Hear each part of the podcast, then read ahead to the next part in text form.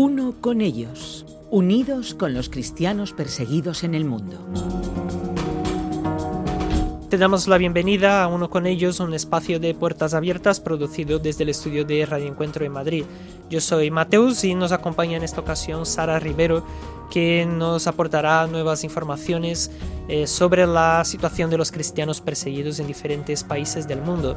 Este es el caso de Siria, un país eh, devastado por la guerra, donde los cristianos no solamente sufren las secuelas eh, del conflicto armado, sino también eh, sufren por ser seguidores de Jesús. Hola Sara, muchas gracias por estar con nosotros. Muchas gracias a vosotros por tenerme aquí, Mateus. ¿Podrías aportarnos un panorama general de la información de la que hoy vamos a hablar? Sí, en Siria, como ya sabéis, ha habido multitud de, conflictos em, y todas las secuelas que, que han quedado de esos conflictos se traducen en traumas en las personas que los han vivido y también en dificultades de, de poder volver a, una vida normal, a una vida plena en el que tengas un trabajo digno y en el que puedas sacar a tu familia adelante. La situación en Siria, mm, hay, muchas situaciones en las que los cristianos han sido sometidos a secuestros o asesinatos. Cuando los radicales llegan a las ciudades, anuncian por los, altavoces que los cristianos tienen tres opciones.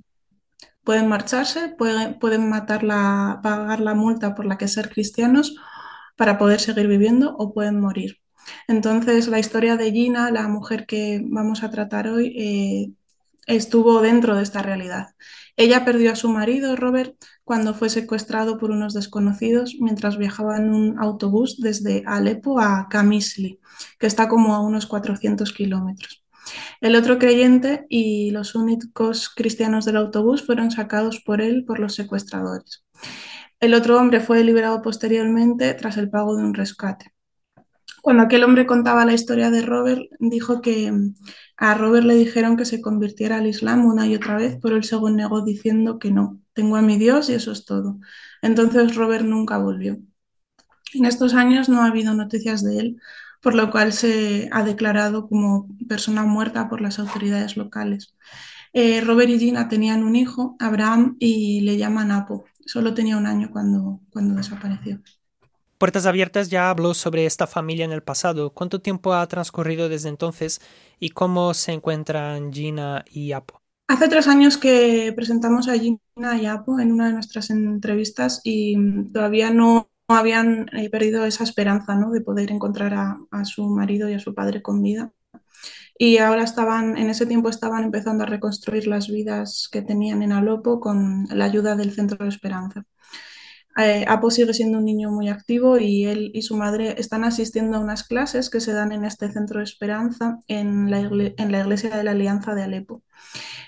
En el Centro Esperanza eh, se organizaron unas clases de manicura para Gina y ella está aprendiendo este negocio para poder generar ingresos para, para ella y para y su familia.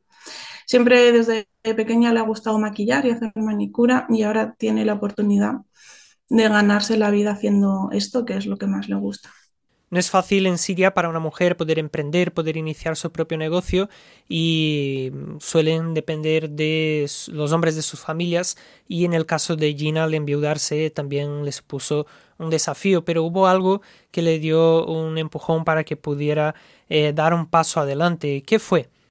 Pues su hijo Apo siempre había sido un poco inquieto y rebelde y cuando ya le regañaba por algo que él hubiera hecho, em, le contestaba diciendo que no le escuchaba.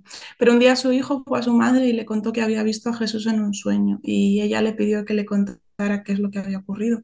Entonces su hijo le dijo que Jesús le pidió que fuera un buen hijo para ella y que no le hiciera pasar malos ratos y también le dijo que se portara bien en la escuela. Así que Apo se tomó en serio lo que Jesús le dijo en el sueño y cambió de actitud. También se apuntó a fútbol, lo que le ayudó a gastar mucha energía para que eh, pudiera estar más tranquilo en casa. Y además le dijo acerca de sus estudios y su comportamiento. Le hacía falta ir a trabajar. Él apoyaría en todo a su madre y este fue el empujón que ella necesitaba para iniciar el proceso de formación. ¿En qué parte del proceso está Gina? Pues Gina sigue ahora mismo en el proceso de aprendizaje. Ya ha aprendido a pintar las uñas y a retocar las cejas. Pero hay otras cosas que aprender antes de que pueda presentar el proyecto y recibir la ayuda para iniciar su propio salón de belleza. Está muy, muy agradecida por la ayuda que ha recibido y no solo ella, sino muchas personas más que se han beneficiado de estas ayudas de los centros de esperanza. Las cosas siguen muy difíciles en Siria y aún así ella tiene la esperanza de que podrá tener su propio negocio y cubrir las necesidades de su familia con él. ¿Qué puede alguien desde la distancia hacer para poder apoyar a familias como la de Gina y Apo? Pues lo primero de todo es orar por ella. La oración es la, la forma en la que nosotros podemos interceder con más poder por, por, estas personas y por cualquier otro tipo de personas. Podemos tener tres motivos de oración. Eh, dar gracias porque Gina y Apo han podido reconstruir sus vidas. Podemos mm, orar para que Dios bendiga el fruto del trabajo de Gina y también le provea de lo que necesita. Y también podemos orar para que otras viudas como ella puedan encontrar una forma de ganarse la vida. Para nosotros, eh, acompañar en oración a los cristianos perseguidos significa ser compañero de oración.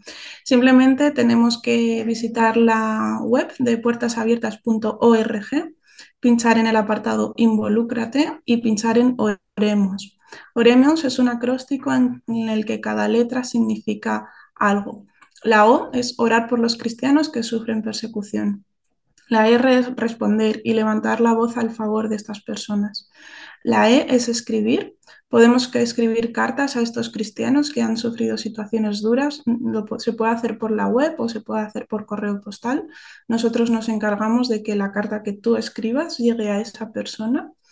La M es movilizar, animar a otros a ser parte de la respuesta. La O es ofrendar, ya que eh, siempre es de ayuda cubrir los gastos para fortalecer a estos cristianos y para ofrecerles consuelo también a través de los bienes materiales. Y la S es saber. Es muy importante estar informado para saber lo que pasa y lo que les pasa a los cristianos y también para orar de una manera más específica. Esto sería eh, convertirse en compañero de oración. Muchas gracias, Sara, por haber estado con nosotros. Muchas gracias a vosotros por poder difundir por aquí. Gracias por acompañarnos una vez más en Uno con ellos, un espacio de puertas abiertas producido desde el estudio de Radio Encuentro. Para más información puedes acceder a puertasabiertas.org o también escribir a info.puertasabiertas.org. También un teléfono de contacto 955 944 770 Así que diferentes vías para poder comunicarte con puertas abiertas y saber cómo poder ayudar a los cristianos perseguidos en el mundo. Esto es uno con ellos. Te esperamos en el próximo episodio. Hasta pronto.